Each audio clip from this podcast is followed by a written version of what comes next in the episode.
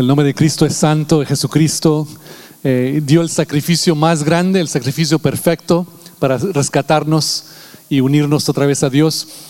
Y aunque el sacrificio de Cristo es el perfecto, de vez en cuando podemos reconocer los sacrificios de seres humanos en otra manera.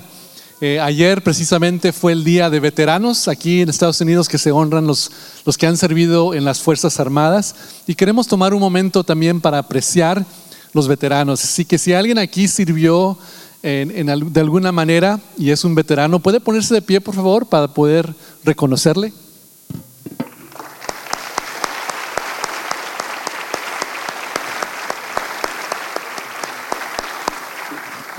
Gracias hermanos por su servicio, su ejemplo. Si conocen unos veteranos ahí en su, en su vecindad, agradecenle, ¿verdad? Agradecenles porque eh, ellos han servido para ayudar a, a mantener las libertades que tenemos como esta aquí para reunirnos y alabar sin temor, ¿verdad? Y sin, sin temor al gobierno o a otras entidades. Así que gracias a Dios por eso. Bueno, hoy vamos a continuar nuestra serie de sermones que tenemos para el mes de noviembre acerca de la idea de prosperar, que Dios nos ha llamado a prosperar en términos de cualquier situación en la vida en que enfrentamos, no solo necesitamos sobrevivir ese tiempo, sino cómo podemos prosperar. Él nos ha dado cuatro bendiciones para hacerlo. La primera que vimos la semana pasada fue la bendición de, la comunidad cristiana. Nos da, nos da un lugar en el cuerpo de Cristo para ser fortalecidos. Y hoy veremos el poder de la alabanza y la adoración. Y le he pedido al hermano Eder Ibarra que nos traiga el mensaje. Ya conocen al hermano Eder, ha predicado aquí anteriormente. Hermano Eder, gracias por estar aquí. Gracias.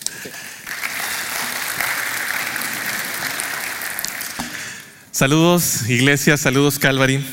Eh, como decía Pastor David Chan, el día de hoy estaremos hablando sobre el poder sustentador de la adoración. Y es esa palabra, adoración, con la que yo tengo un conflicto personal. No sé si es tiempo de desahogarnos. Este, déjenme desahogarme un poco. Fíjense, yo crecí en la iglesia cristiana desde muy niño. Me sé todos los cantos, todos los coritos, todos los himnos por haber. De memoria les puedo decir cuál es el himno tal. Este, si me dicen un número, yo te voy a decir qué himno es. Prácticamente yo he crecido eh, en, ese, en ese ambiente. Y verán, cuando se, continué creciendo, eso era de niño, continué creciendo, joven, adolescente, joven, y para mí los himnos del himnario bautista representaban el modelo perfecto de adoración. Ya saben, ay, ya dijeron amén. Ya saben, la forma tradicional de, eh, dirigir alabanza con un piano, si bien nos iba, porque a veces no había piano en la iglesia, entonces teníamos que cantar a capela. Y las iglesias que se aventuraban un poco más usaban pistas en los 90. Y eso ya era una aventura porque las pistas incluían otros instrumentos. Fíjense que eh, llegaba que cantábamos el himno 304, Amor es. Y yo decía, no, ese no, por favor, porque todos estábamos desentonados. Es un tono muy alto y no podemos llegarle. Pero lo cantábamos con, con gozo. Amor es el entregarse en alma y cuerpo a la humanidad. Y bueno, yo decía, ok, vamos a cantarlo. Fíjense que cuando yo tenía alrededor de 15 años en mi caminar cristiano, déjenme corregir esto, en mi caminar cristiano dentro de la denominación bautista, eh, tenía yo 15 años y fui a un campamento de adolescentes jóvenes y recuerdo que en esa noche, cada noche nos íbamos a reunir para tener servicios de adoración y en esa noche un chico se paró a dirigir alabanza con una guitarra, todo bien. Al siguiente día cuando nos dirigimos al servicio de adoración en la noche, vemos que hay una batería, vemos que hay un piano, vemos que hay un bajo, una guitarra eléctrica, era toda una banda. Y nosotros, ah, mira, qué interesante. Entonces dirigieron las alabanzas los chicos y eran alabanzas que cantábamos normalmente, pero ahora con instrumentos.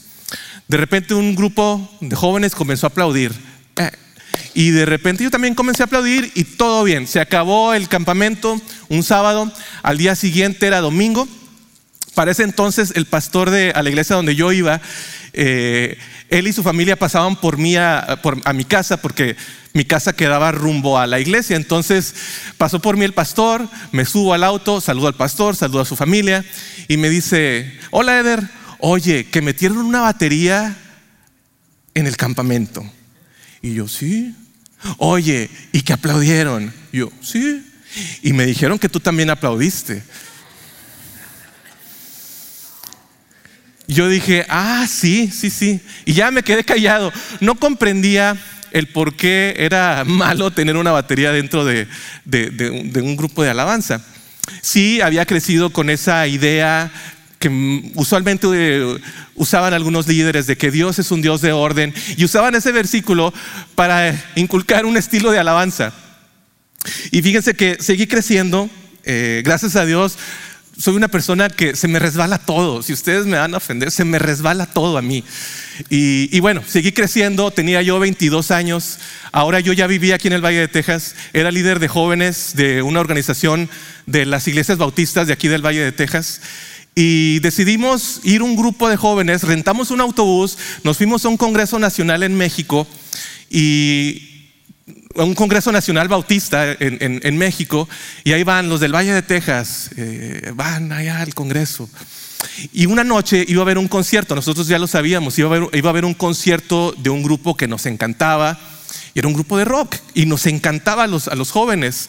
Y, y bueno, llega la noche del concierto y estamos ahí, los del Valle de Texas, adelante, saltando y adorando a Dios con la música de este grupo cristiano. Bueno, llega el día siguiente. Como que el día siguiente es el que utilizan los líderes, ¿verdad? Para llamar la atención.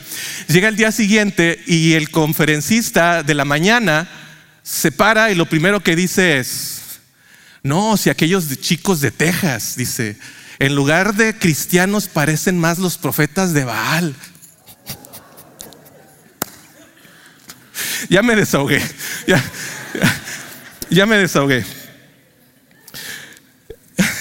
Saben, yo les cuento, les cuento esto porque en la iglesia tenemos una idea de lo que es la adoración y lo que involucra la adoración. A mi pastor, bueno, dentro de la teología de mi pastor, la adoración cantando significaba cantar, no aplaudir. Al conferencista, en su teología, eh, en este congreso de jóvenes, al conferencista, la definición de adoración era no saltar. Y saben, la adoración es una doctrina mal entendida dentro de la iglesia para realmente para muchos de nosotros. La adoración es una doctrina que hemos fallado muchos líderes en enseñar correctamente. ¿Qué entendemos por la adoración? Esa es la pregunta. ¿Qué entendemos por la adoración? Cantar a Dios, levantar las manos, orar, inclinarnos en oración, orar con fervor, dar ofrendas, venir a la iglesia. ¿Qué es lo que entendemos por adoración? Sin embargo, la adoración es mucho más que eso. La adoración no es una canción ni es un estado de ánimo. La adoración es un estilo de vida. Eso es lo que es la adoración. La adoración es un estilo de vida. ¿Por qué venimos a la iglesia?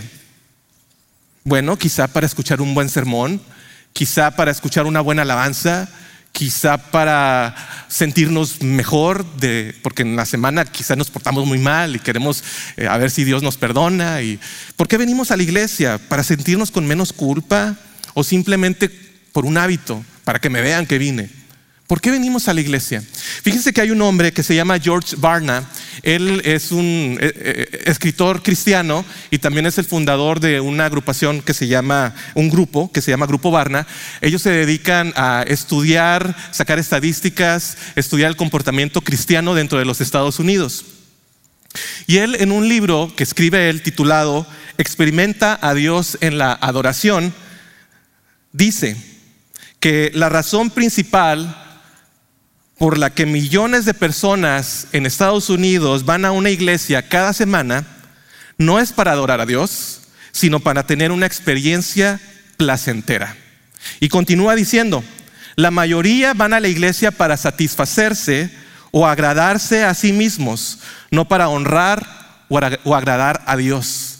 Esas son estadísticas que eh, sacan del grupo Barna. Iglesia, esto tiene que cambiar. ¿Por qué venimos a la iglesia? Esto tiene que cambiar. Debemos olvidarnos de nosotros mismos y concentrarnos en Dios. Él debe ser el enfoque principal dentro de nuestra adoración. Vayamos al pasaje de hoy.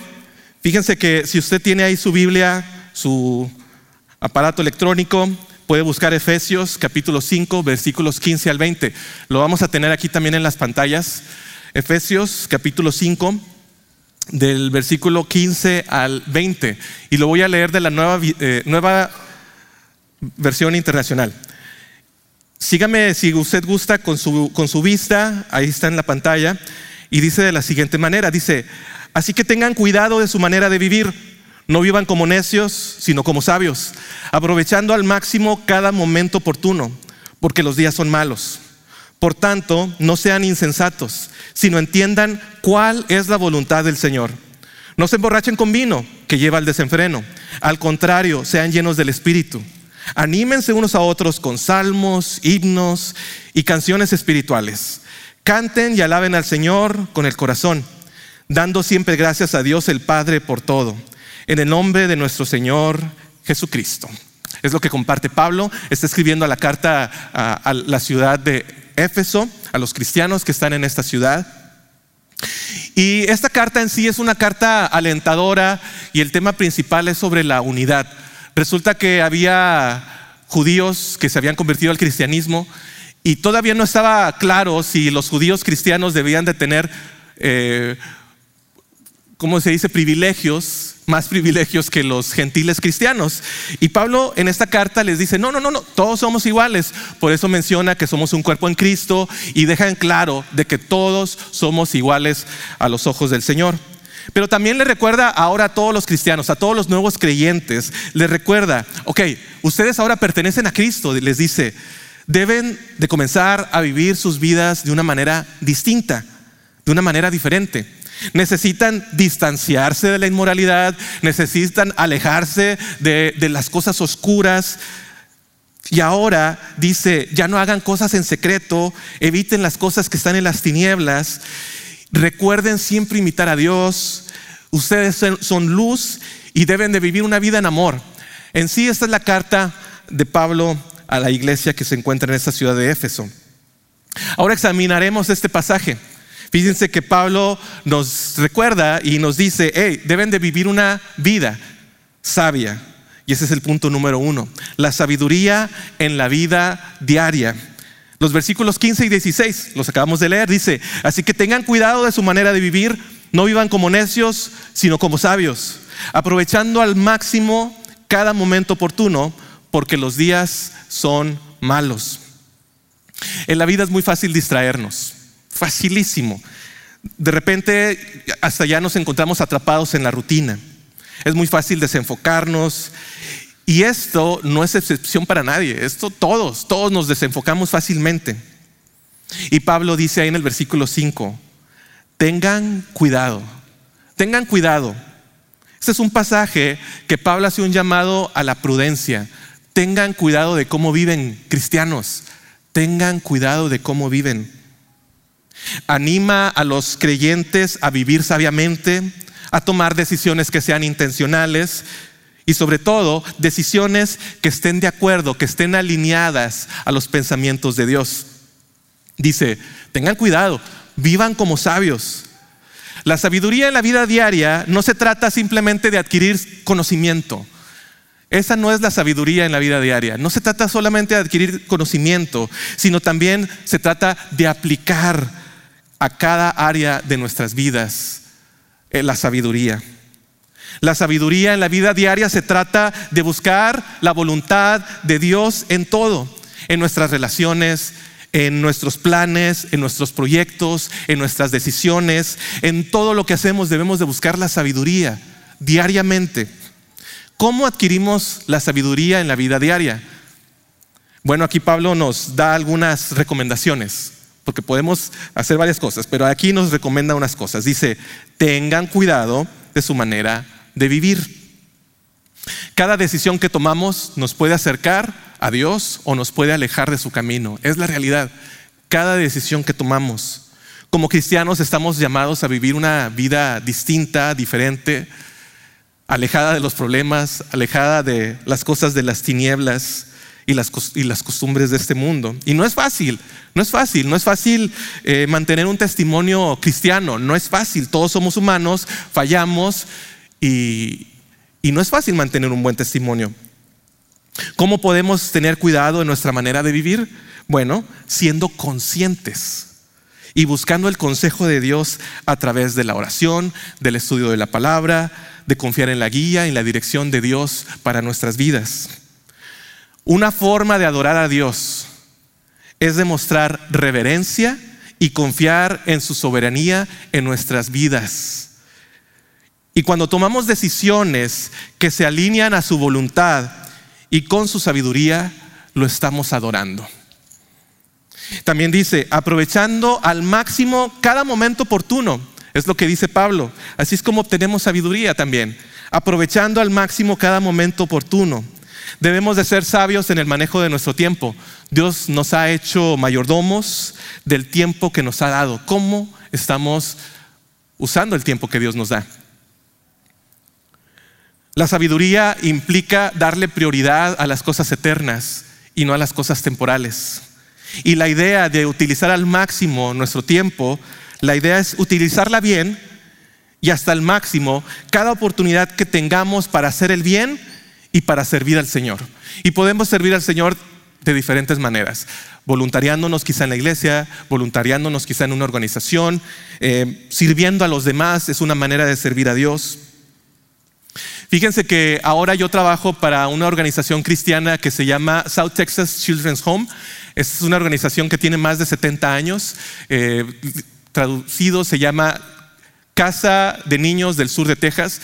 Y comenzó, así, siendo una casa para niños, eh, no es un foster care, es una organización no lucrativa, recibe fondos de personas, pero ayudan mucho a los niños. Y esta organización creció tanto que ahora tienen nueve diferentes ministerios, no solamente de niños. Yo soy el director para, dos de esos ministerios aquí en el Valle de Texas. Uno de esos es Fe y Finanzas y otro de esos es Fe y Trabajo. Eh, lo que hacemos, esta organización se enfoca mucho en el crecimiento, en el desarrollo de la familia, así, eh, en general, del crecimiento completo de, la familia. Y las finanzas es un tema muy importante para las familias. Así que este, enseñamos a las personas cómo manejar sus finanzas de una manera bíblica. Enseñamos a las personas cómo ser un cristiano en tu trabajo, en tu lugar de trabajo y bueno, entre otras cosas. La historia es esta. Mi jefa, la supervisora que tengo, ella es la directora de, obviamente, de mi departamento y también de otro departamento que es de misiones internacionales. Y me dice un viernes a las 4 de la tarde, Eder, voy el lunes a McAllen, ella vive en Corpus. Dice, voy el lunes eh, a McAllen, quiero que me juntes con alguien, con algunos líderes clave, para ver si podemos hacer ministerio en el Valle de Texas. Yo, ah, perfecto. Entonces, este, esta es una mujer mayor de 77 años y vive en Corpus, llegó, eh, una mujer anglo, y tuvimos un desayuno con un líder que está haciendo trabajo aquí en el Valle de Texas. Ella estaba interesada en el trabajo eh, hacia los inmigrantes y ya, bueno, la conecté con, con un líder. Y le estábamos hablando que no solamente se hace trabajo aquí en el Valle de Texas, sino que también en la frontera mexicana. Y le hablamos de un albergue que está en Reynosa que ayuda a los inmigrantes y le digo, oye, si quieres te llevamos. Instantáneamente me responde, me dice, sí, vamos. No traigo pasaporte, dice, pero vamos. Entonces este, le digo, oye, me sorprende que me hayas respondido así de una manera tan rápida. Y me dice, Eder, yo estoy en un punto de mi vida en que ya no, no necesito perder el tiempo, ya no quiero perder el tiempo. Eso es aprovechar al máximo cada oportunidad que Dios nos da. Solamente un ejemplo. Porque la verdadera, la verdadera adoración se extiende más allá de las canciones que, cantamos los domingos. Abarca la forma en que vivimos nuestras vidas día tras día. Cuando aplicamos la sabiduría de Dios a nuestras decisiones, a nuestras interacciones, a la administración del tiempo, ofrecemos una forma sincera de adoración a Dios. Esa es la realidad. Y continúa Pablo y dice, este es el punto número dos. Sean llenos del Espíritu Santo. Llenos del Espíritu Santo. Versículos 17 y 18. Por tanto, no sean insensatos, sino entiendan cuál es la voluntad del Señor. No se emborrachen con vino, que llevan al desenfreno. Al contrario, sean llenos del Espíritu. Pablo nos dice, no sean insensatos, no actúen sin pensar, más bien procuren entender lo que Dios quiere que hagan. ¿Y qué es lo que Dios quiere que hagamos? Buscar su voluntad. Buscamos su voluntad cuando nosotros eh, buscamos la comprensión, buscamos la dirección, el discernimiento, la dirección que Dios quiere que nosotros tomemos. Ahí es cuando buscamos su voluntad. Y muy bien, hasta aquí Pablo continúa diciendo, ¿saben qué? Y ahora les voy a dar una visión más profunda de la vida cristiana. Sean llenos del Espíritu Santo. Sean llenos del Espíritu Santo. Y estar llenos del Espíritu Santo implica más que reconocer que Él mora en nosotros. Los que tenemos a Cristo como nuestro Señor y Salvador, el Espíritu Santo mora en nosotros. Y es más de reconocer que Él mora en nosotros. Es una rendición activa y continua a su influencia en cada aspecto de nuestras vidas. Eso es estar lleno del Espíritu. Es una rendición activa y continua a su influencia en cada aspecto de nuestras vidas.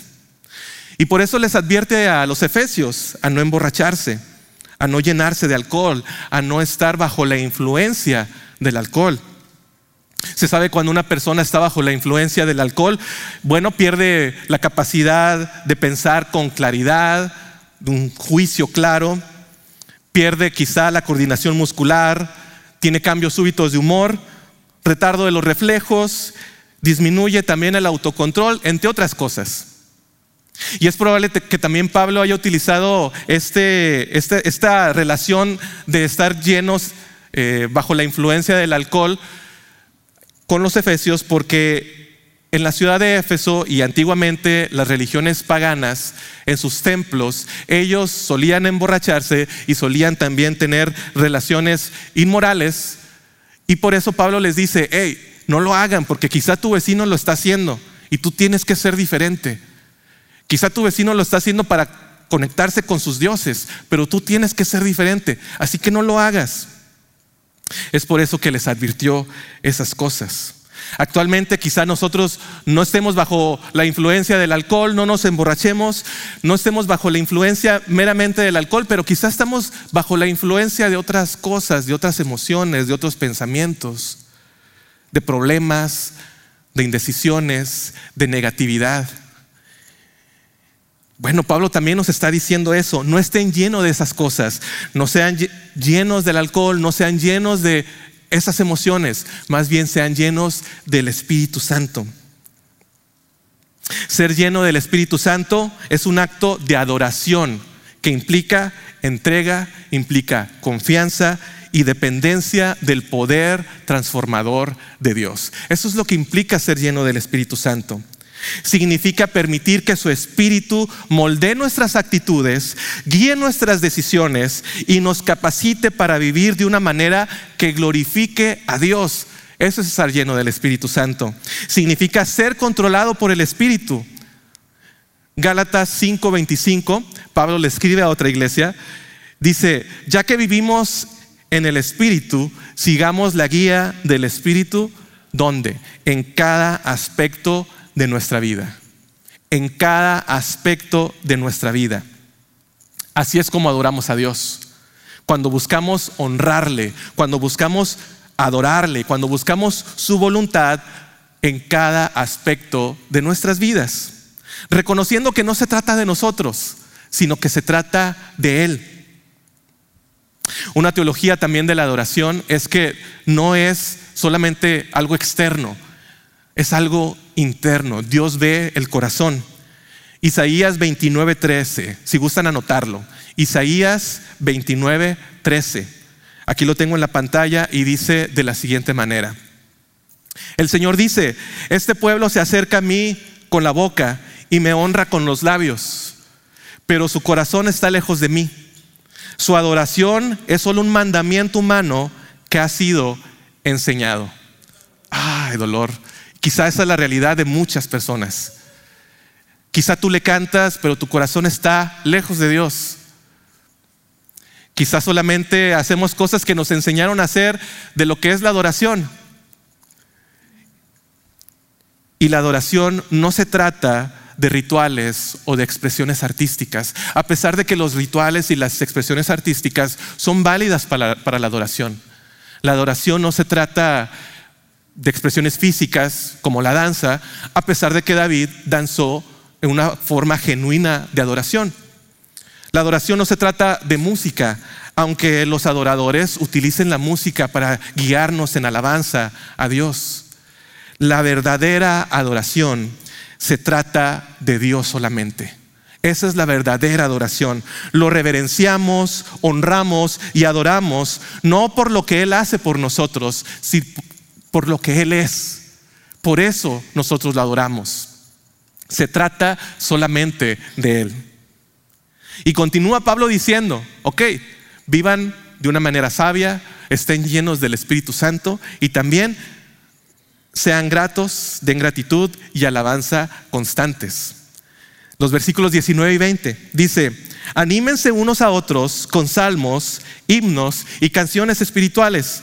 Canten y alaben al Señor con el corazón, dando siempre gracias a Dios el Padre por todo, en el nombre de nuestro Señor Jesucristo. El tema de hoy, ¿lo recuerdan? El poder sustentador de la adoración. Dios nos ha dado a la familia espiritual para apoyarnos mutuamente, para animarnos uno al otro. Dios nos ha llamado a prosperar, no solamente a sobrevivir. Y nos ha dado a la familia espiritual para prosperar, para apoyarnos unos a otros. Saben, nuestras palabras tienen el poder para aplastar y para dañar a alguien. Pero también nuestras palabras tienen el poder de animar y de inspirar a otros. Ese es el llamado de los cristianos, este último, animar, inspirar a otros. Hay muchas formas de animarnos unos a otros. Pablo aquí nos dice, hey, anímense, dice con salmos, himnos y cantos espirituales. Qué interesante que no se enfoca en un estilo de alabanza solamente, nos, menciona varios. Y estoy seguro que, tú alguna vez le has recomendado a alguien una canción, un grupo musical, hablando de música cristiana, porque hay muchos estilos de música. Y sí hemos recomendado alguna canción siempre a, a alguien, este, pero hablemos de música cristiana. Sabemos de alguien que está pasando por algo y una canción que probablemente le pueda ayudar y se la recomendamos. Yo sé que muchos de ustedes lo han hecho. La memorización de cantos nos ayuda a enfocarnos en Cristo, nos ayuda a recordar que tenemos esa esperanza en Él. Los seres humanos cantamos cuando estamos contentos y cantamos cuando estamos tristes. Yo sé que algunos de ustedes aquí me han visto cantar en karaoke. Este, los seres humanos así somos, cantamos cuando estamos contentos y cantamos cuando estamos tristes. En la Biblia vemos un ejemplo, vemos varios ejemplos. María, cuando el ángel se le aparece y le dice que ella va a ser la madre del Mesías, ¿qué hace María entonces? Canta, ¿verdad? Alza un canto de adoración. Después tenemos otro ejemplo, Pablo y Silas están en sus viajes misioneros, los golpean, los meten en la cárcel, ¿y qué hacen en la cárcel? Están cantando, ya sea en momentos de gozo o en momentos de tristeza. Nosotros cantamos. Cuando los cristianos cantamos a Dios en medio de nuestro gozo o en medio de nuestras tribulaciones, de nuestra tristeza, es porque estamos reconociendo que confiamos en Él y estamos reconociendo que confiamos y tenemos una esperanza que es segura, que es en Cristo Jesús. Y es una esperanza segura. Fíjense que hubo un hombre que vivió a finales de 1800. Él se llamó Horacio Spafford. Horacio Spafford fue un abogado exitoso, fue un inversionista también de inmobiliario y él perdió mayor perdió una fortuna muy grande en el gran incendio de Chicago en el año 1871. No solamente perdió una fortuna, sino que en ese tiempo también su niño de cuatro años muere por la fiebre escarlata. Pensando en unas vacaciones para su familia, pensando que le vendrían bien unas vacaciones a su familia después de todo lo que les estaba pasando, él envía a su esposa y a sus cuatro hijas a Inglaterra en un barco, con la intención de unirse a ellas después de terminar con varios asuntos que tenía pendientes. Sin embargo, mientras el barco iba cruzando el océano Atlántico, el barco sufre una terrible colisión y se hunde. Más de 200 personas perdieron la vida, incluidas las cuatro hijas de Horacio Spafford. Su esposa Ana sobrevive a la tragedia y al llegar a Inglaterra ella le envía un telegrama a su marido que decía, salvada sola, ¿qué debo hacer? Horacio inmediatamente zarpa hacia Inglaterra y el barco en donde él va, el capitán sabía lo que había sucedido y sabía que Spafford iba en ese barco. Y cuando van pasando por el lugar donde el barco se hundió, le habló a Horacio y le dijo, Horacio, quiero que sepas que este es el lugar donde se hundió el barco. Entonces cuando Horacio está ahí en ese barco viendo el lugar donde perdieron la vida sus hijas, pensando en sus hijas, él escribe unas palabras de consuelo y de esperanza que llenaron su corazón y su mente en ese, en ese momento. Y lo que él escribió se ha convertido en un himno que muchos de nosotros cantamos, un himno hermoso. Traducido al español es Alcancé salvación. En inglés se llama It is well with my soul. La primera estrofa de este himno dice, de paz inundada mi senda ya esté, o cúbrala un mar de aflicción. Mi suerte cualquiera que sea diré, alcancé, alcancé salvación. Literalmente del inglés al español está traducida como, cuando la paz como un río acompaña mi camino, cuando las, las penas se mueven como las olas del mar, cualquiera que sea mi suerte, me has enseñado a decir, está bien, está bien con mi alma.